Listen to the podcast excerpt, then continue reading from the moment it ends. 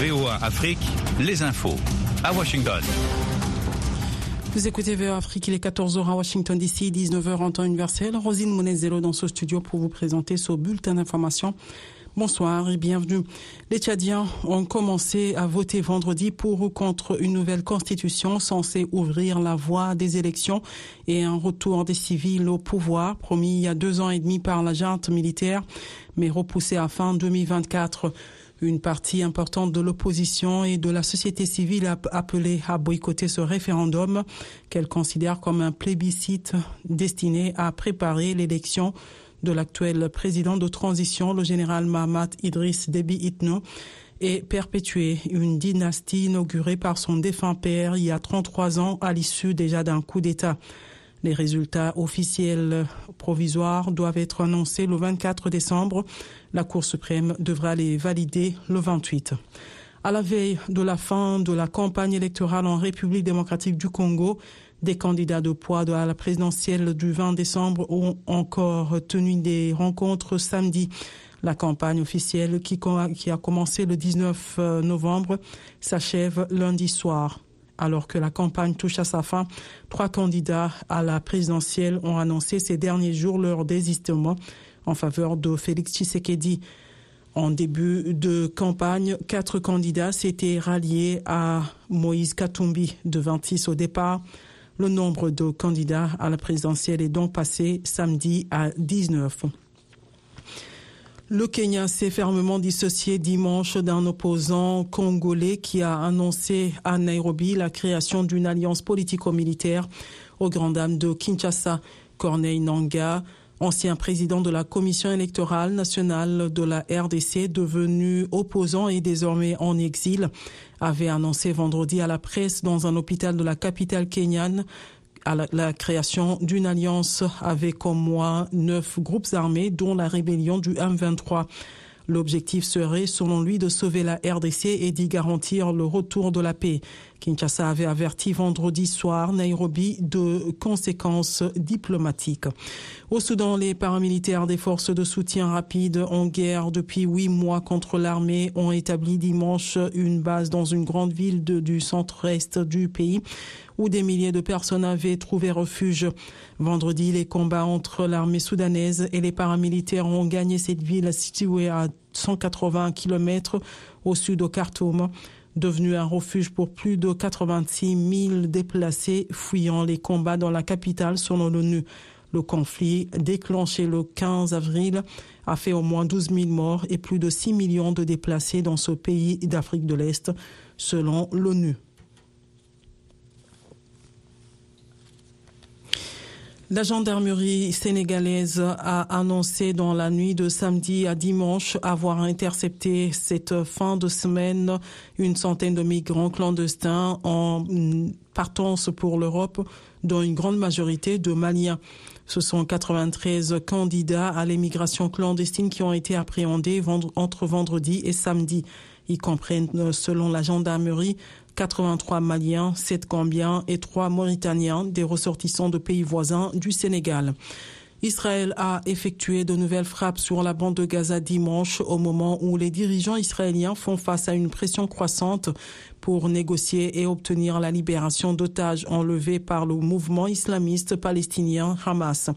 La chef de la diplomatie française, Catherine Colonna, en Israël dimanche, a exprimé les inquiétudes vives de Paris face à l'ampleur des victimes civiles et appelle à une trêve immédiate et durable.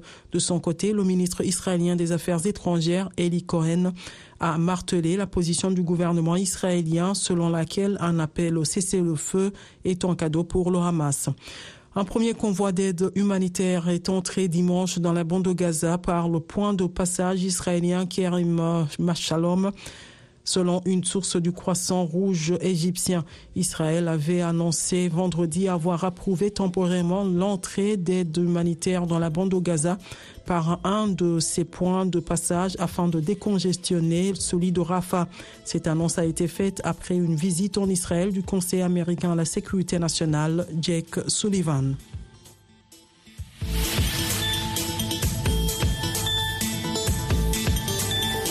Soyez au cœur de l'info sur VOA.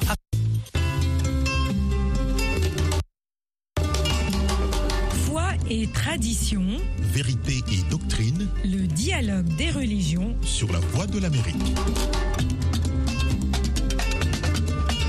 Bonsoir madame, bonsoir messieurs, bienvenue dans ce dialogue des religions. Eric Mandelakiza avec vous au micro. Dans un contexte étendu au Moyen-Orient, ce soir, nous explorons des stratégies innovantes pour lutter contre la haine interreligieuse. Des perspectives variées sont proposées par nos invités pour favoriser la coexistence pacifique entre les différentes croyances dans la région.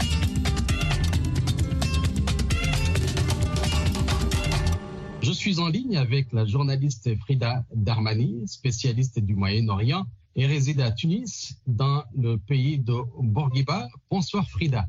Bonsoir. Le père Grégor Prichotko, originaire du Kazakhstan, est également avec nous. Il est rattaché au laboratoire droit et société religieuse, chargé de cours à la faculté de sciences sociales, d'économie et de droit de l'Institut catholique de Paris. Mon père, bonsoir. Bonsoir Eric, bonsoir à tous. Père Grégor, comment favoriser le dialogue interreligieux pour combattre l'antisémitisme et quelles sont euh, les actions euh, spécifiques à mettre en place? Le dialogue entre religieux, c'est euh, quelque chose d'essentiel pour combattre toutes les discriminations en général, et y compris l'islamophobie, l'antisémitisme, toutes les discriminations sur la base euh, religieuse ou euh, raciale euh, qui sont très présentes. Actuellement, le monde s'est détourné de tous les problèmes en fixant un seul problème concernant le conflit israélo-palestinien, mais il est vrai qu'en Ukraine, où je suis allé à trois reprises dans les missions humanitaires pendant cette guerre, que la guerre continue, les civils meurent, qu'il euh, y a quelque chose de plus, beaucoup plus profond que juste, euh, disons, euh, cette incitation à la haine religieuse. Il y a quelque chose dans l'être humain actuel qui a besoin d'être guéri parce que le monde n'ira pas bien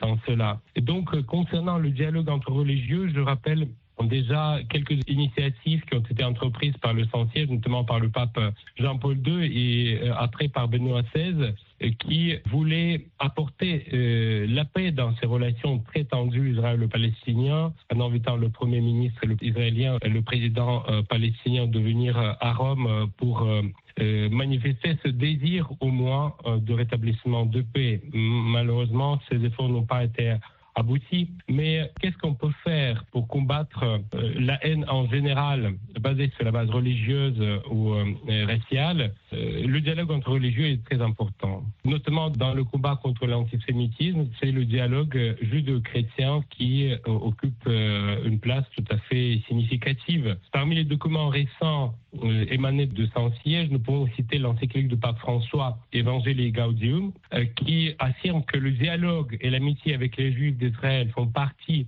de la vie des disciples de Jésus. Euh, donc cela se place tout à fait dans la même ligne que la condamnation de l'antisémitisme déjà par Pie XI au début du siècle dernier, tous, tous les papes euh, successifs. Euh, en ce qui concerne le dialogue judéo-chrétien, qui aux différents niveaux prend une place significative, il peut apporter beaucoup de fruits. Et un élément important de ce dialogue, c'est l'approfondissement des études de l'héritage religieux commun l'étude de la Bible hébraïque, l'archéologie biblique, etc. Et il est très important aussi de partager beaucoup de convictions éthiques, ainsi que la préoccupation commune pour euh, l'établissement de la paix, la justice et le développement des peuples qui est, euh, à mon avis, commune à toutes euh, les grandes religions. Frida, existe-t-il des efforts au sein des communautés musulmanes pour euh, reconnaître et combattre l'antisémitisme? Et comment sont-ils perçus? Alors, il faut faire la distinction. Il y a plusieurs communautés musulmanes et je distinguerai d'abord euh, celle qui vit en Occident. Et au niveau de celle-ci, effectivement, il y a l'effort de mettre en place un discours parce que tout simplement, ça va avec l'environnement dans lequel vivent ces communautés. Même s'il y a une forme de stigmatisation, etc., il y a quand même des garde-fous mis en place par la société civile. Il y a aussi des garde-fous en matière de religion et il y a un dialogue interreligieux qui s'est installé euh, rien que par respect euh, des dirigeants chefs de communauté entre eux. On a vu fréquemment euh, le grand rabbin de Paris avec euh, grand rabbin de France, pardon, avec le, le mufti de, Paris, etc. Donc il y a toujours eu ce genre de choses, mais pas forcément euh, en terre d'islam, je veux dire, dans des pays qui sont musulmans dans leur constitution. Il y a aussi une chose qui est très très importante qui nous, nous a beaucoup marqué en Tunisie, c'est justement tous les élans de paix et tous les discours de paix qu'ont lancé les différents papes. Ça paraît absurde que ça nous parvienne jusqu'ici, mais tout simplement parce qu'on on est très très proche euh, des Italiens historiquement, qui ont beaucoup vécu en Tunisie, donc on maîtrise l'italien, donc on, regarde beaucoup les médias et la télévision italienne, et ces discours-là nous parviennent. Tout ça, ce sont des choses qui ont leur importance, tout comme aussi le fait que beaucoup d'entre nous ont participé aux rencontres communique de Bari, parce que tout simplement, il y a eu des, des gens de bonne volonté qui se sont dit, oui, il faut qu'on se rapproche aussi de cette manière-là.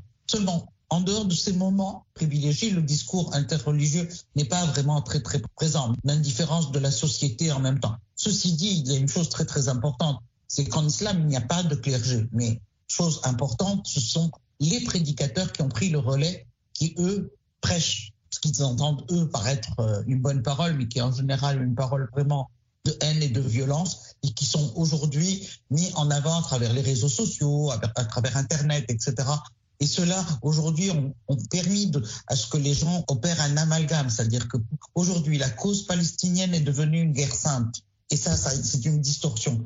D'ailleurs, ce qui distingue aujourd'hui ce Hamas qui est terroriste de l'organisation de libération de la Palestine, l'OLP, historique, c'est la laïcité déjà, puisque l'OLP était basée sur un principe de laïcité. Donc c'est pour dire qu'on est parti là pour le moment dans une espèce de distorsion qui fait que aujourd'hui pour beaucoup euh, c'est un jihad. Et ce qu'on n'a pas, alors le jihad est entendu comme lutte, comme combat. L'islam, quand il invite au jihad, c'est à un niveau symbolique. On devrait même le remplacer par le jihad qui est l'effort.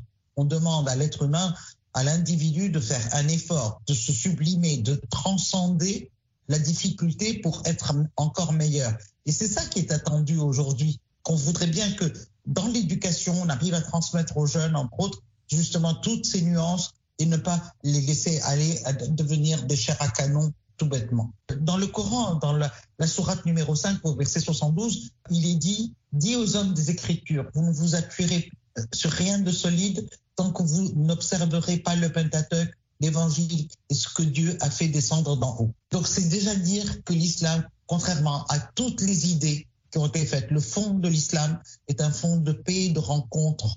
Mais ce qu'en ont fait les hommes peut parfois être totalement perverti. L'islam a été récupéré par les mouvements extrémistes, mais l'islam, l'islam est dans notre pratique quotidienne. Donc on, il ne viendrait à l'idée de personne de pouvoir le, stigmatiser euh, ou l'instrumentaliser tout simplement.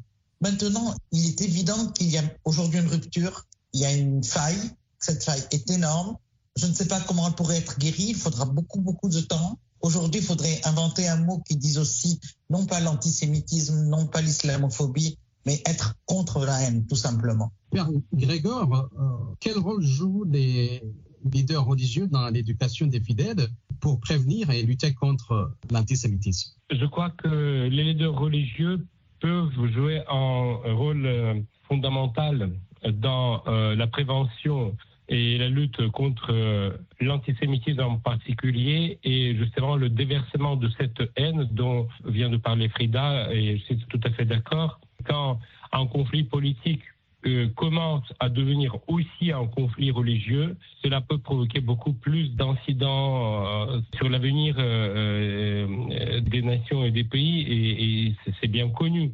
Donc les leaders religieux, dans ce contexte-là, et notamment dans la lutte contre la haine en général et contre l'antisémitisme, peuvent euh, organiser des belles initiatives locales. Déjà des rencontres entre les représentants des différentes euh, religions pour manifester ce message de la paix qui est véhiculé par, euh, par les grandes religions monothéistes, mais euh, qui n'est pas toujours partagé par tous. Et suivant en tel ou tel contexte, les initiatives locales euh, favorisées par les leaders religieux dans le domaine notamment du dialogue judéo-chrétien dans le cas euh, donc de, la lutte contre l'antisémitisme sont très importantes. Actuellement, elles sont très multiples en Europe et aboutissent souvent à des documents importants qui mettent euh, en évidence les valeurs communes je peux citer un document euh, récent, la déclaration des évêques de France qui s'intitule Lutter ensemble contre l'antisémitisme et l'antijudaïsme sera la pierre de toute fraternité réelle. Cette déclaration a été signée le 1er février 2021. Et je crois que le rôle des réseaux sociaux qui bien souvent en cite la haine et peuvent manipuler surtout les jeunes esprits, euh, c'est bien connu. Donc euh, euh, il faut que les deux religieux puissent utiliser aussi ces moyens pour promouvoir euh, la paix et pour promouvoir la lutte contre la haine qui est basée sur une base ethnique, religieuse ou toute autre euh, base discriminatoire euh, qui fait le cancer de la société contemporaine et qui fait produire les conflits terribles dont nous sommes les témoins. Frida, vous avez mentionné le rôle des prédicateurs musulmans. Qu'en est-il des intellectuels musulmans dans la lutte contre l'antisémitisme et la du dialogue interreligieux.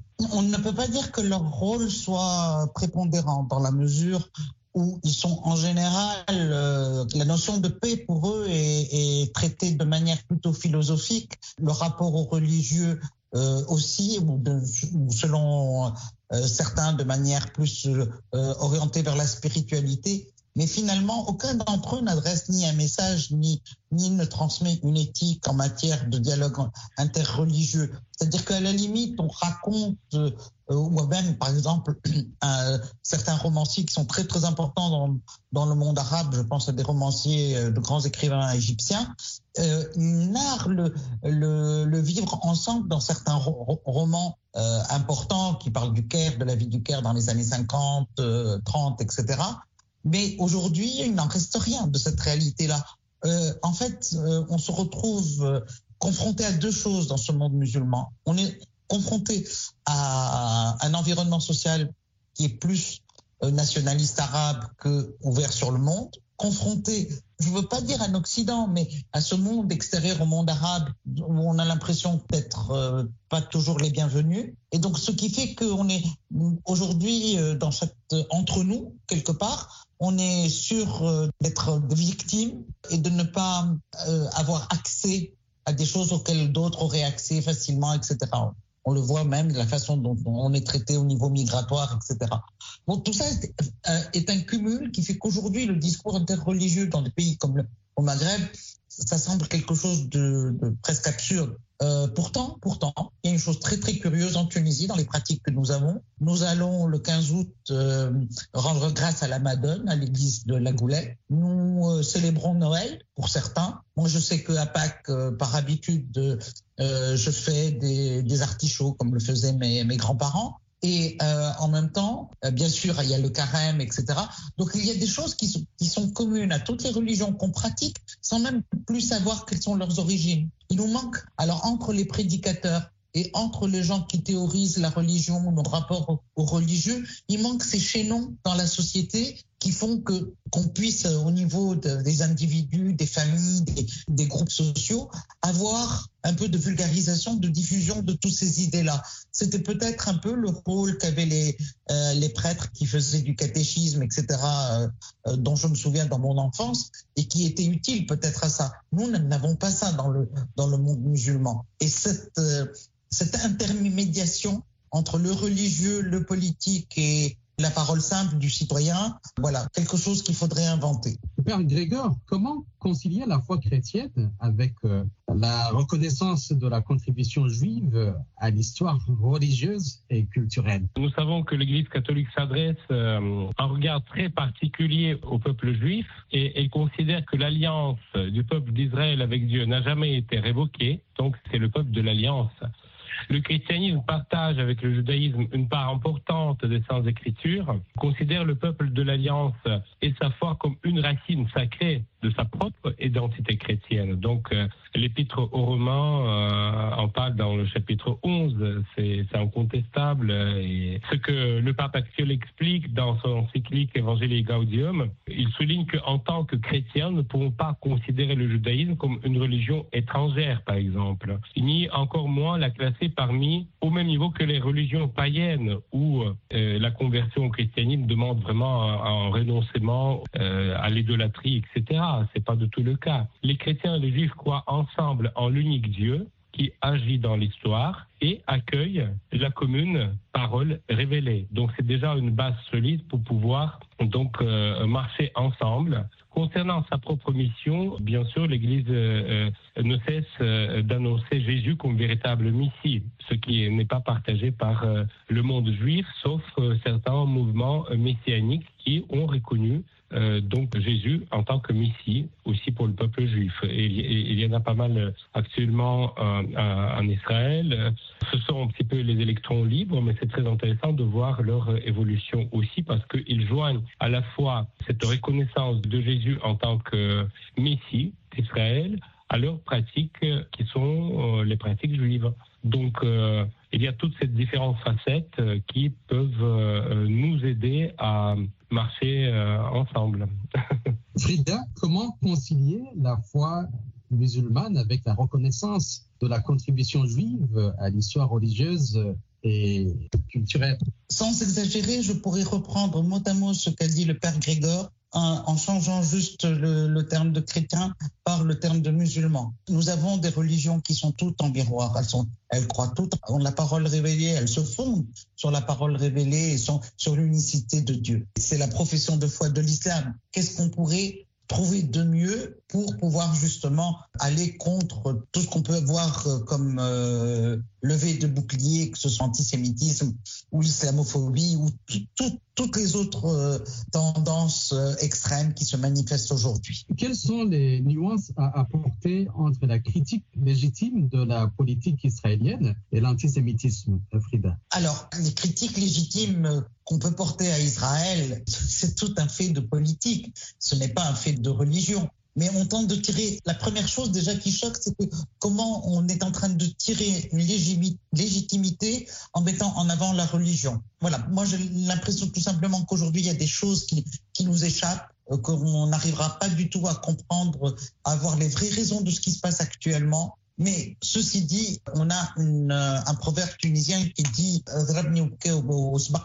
qui veut dire il m'a frappé, mais il m'a devancé pour aller se plaindre. Donc tout ça, ça ne, permet pas lecture simple ou de relativiser les choses. Donc du coup, la critique légitime de la politique d'Israël devient difficile et l'antisémitisme, tout en étant odieux, est devenu une pratique courante. Donc c'est un voilà. Comment parler d'antisémitisme? Comment on peut, parler de, de critique légitime d'une politique? On est perdu là-dedans parce qu'il n'y a plus de référent. Euh, c'est tellement brutal qu'il ne peut pas y apporter de nuance. Grégor, euh, la même question. Je suis aussi d'accord avec Frida parce que il y a un tel mélange quand on veut instrumentaliser la euh, religion euh, pour justifier certaines actions politiques ou militaires, ça peut devenir très dangereux. Il est vrai que dans le gouvernement actuel de, de Netanyahou, euh, ce gouvernement de, l'extrême droite, il faut le reconnaître, euh, qu'il y a eu une attitude méprisante par rapport euh, aux autres religions. Quelquefois, les actions antichrétiennes provoquées par les juifs orthodoxes à Jérusalem,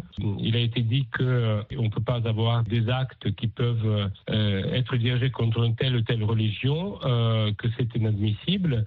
Mais il y a plusieurs choses qui se mélangent. C'est un mélange très compliqué des ambitions politiques, à la fois quand on implique le facteur religieux à l'intérieur, plus euh, dans un contexte d'un conflit militaire, c'est vraiment très compliqué de pouvoir euh, distinguer euh, ces différents composants qui forment cette haine qui provoque des réelles victimes humaines, ce qui est vraiment très terrible de constater, de voir ça à nos jours. Et je le vois actuellement, par exemple, avec la religion orthodoxe en Russie, où tous les crimes de la guerre en Ukraine sont complètement justifiés par je ne sais pas quelle cause sainte. Vous voyez, en ce qui concerne les croyants, les personnes croyantes, ils doivent se euh, mettre ensemble pour prôner un discours anti-haine générale qui peut envahir les cœurs, euh, euh, notamment des jeunes, et qui peut provoquer, sont très manipulés par les médias, notamment par les réseaux sociaux,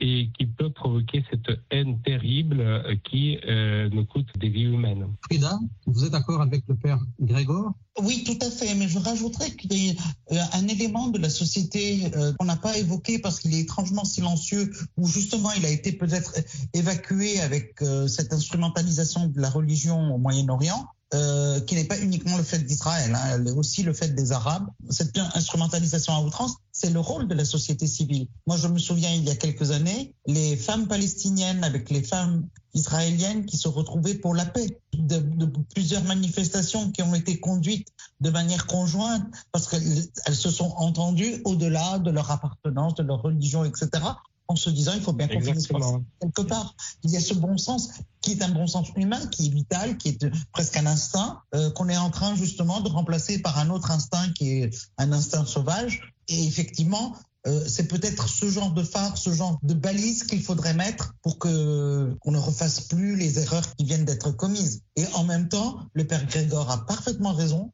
en évoquant ce parti de droite, ce gouvernement très à droite en Israël, qui crée lui-même une distorsion. On a bien vu qu'au moment où il y avait des colombes au pouvoir, les choses allaient mieux. Ceci dit, effectivement, il faut revenir aussi là-dessus, c'est qu'il faudrait peut-être aussi, dans ces pays arabes, ne faut pas oublier que dans les pays arabes, alors les pays arabes sont d'abord issus d'un découpage artificiel euh, du Moyen-Orient. Deuxièmement, ce sont des pays, il n'y a pas si longtemps que ça, il y a encore un siècle, étaient composés de tribus. Donc aujourd'hui, cette communauté, c'est vrai qu'on a le sens de la communauté, on n'a pas le sens du pays vraiment, se cherche. Et en trouvant parmi les repères qu'elle essaye de poser, c'est son rapport à la, à la Palestine. Elle s'est appropriée la cause palestinienne, quitte à en faire une cause plus importante que sa propre cause nationale. Tout ça est très très important et n'est pas pris en compte dans toutes les réflexions entamées par les, intellectuels, etc., qui pourraient avoir du poids. Les influenceurs, les, enfin, je parle d'influenceurs parce que malheureusement, je ne peux plus dire les philosophes ou que personne ne suit vraiment, mais ces gens-là pourraient être des porte-paroles de la paix, des porte-paroles de l'apaisement au moins. Déjà, on arrive à l'étape de l'apaisement pour aller vers la paix. Je voudrais juste terminer par le fait qu'en Tunisie, nous avons un endroit qui s'appelle le Kef, où chaque année, depuis l'Antiquité, les gens lancent des colombes vers l'Europe. Je trouve que ce, geste euh, signifie beaucoup et j'espère qu'on le verra vraiment à, travers le, monde, euh, partagé par tous. Grégor, cet exemple des femmes euh, israéliennes et palestiniennes, c'est un bel exemple. Oui, oui, je trouve, je trouve, tout à fait. Comment justement construire sur ça? Si on savait la réponse, euh, tous les trois, je crois que euh, on aimerait bien la partager avec tout le monde. Euh, je crois que chacun à notre humble niveau, quand nous pouvons apporter quelque chose au dialogue entre religieux, justement à la connaissance de l'autrui, parce que la méfiance vient de la méconnaissance. Et quelque part, ce rejet de l'autrui en tant que quelqu'un que je ne connais pas, dont je me méfie, c'est le rejet de Dieu qui est tout autre, qui est transcendant. Et donc, euh, c'est le renfermement sur soi-même, peut-être aussi euh, en s'appuyant sur les choses très identitaires. Et finalement, c'est pas cela qui va aider à euh, franchir les barrières et apaiser les conflits. Il faut que chacun de nous, à notre humble niveau, puisse promouvoir le dialogue entre religieux, tout simplement humain, de découvrir en l'autre, de ne pas le cadrer euh, ou euh, euh, tout de suite lui mettre sur le front une sorte d'étiquette, mais de découvrir en l'autre cette présence de, de Dieu pour moi. Qu'est-ce qu'un autre peut me donner pour que je puisse devenir meilleur? Et qu'est-ce que je peux lui apporter pour qu'ensemble on puisse rendre notre monde ou la société qui nous entoure un petit peu meilleur Je crois qu'il faut commencer par cela.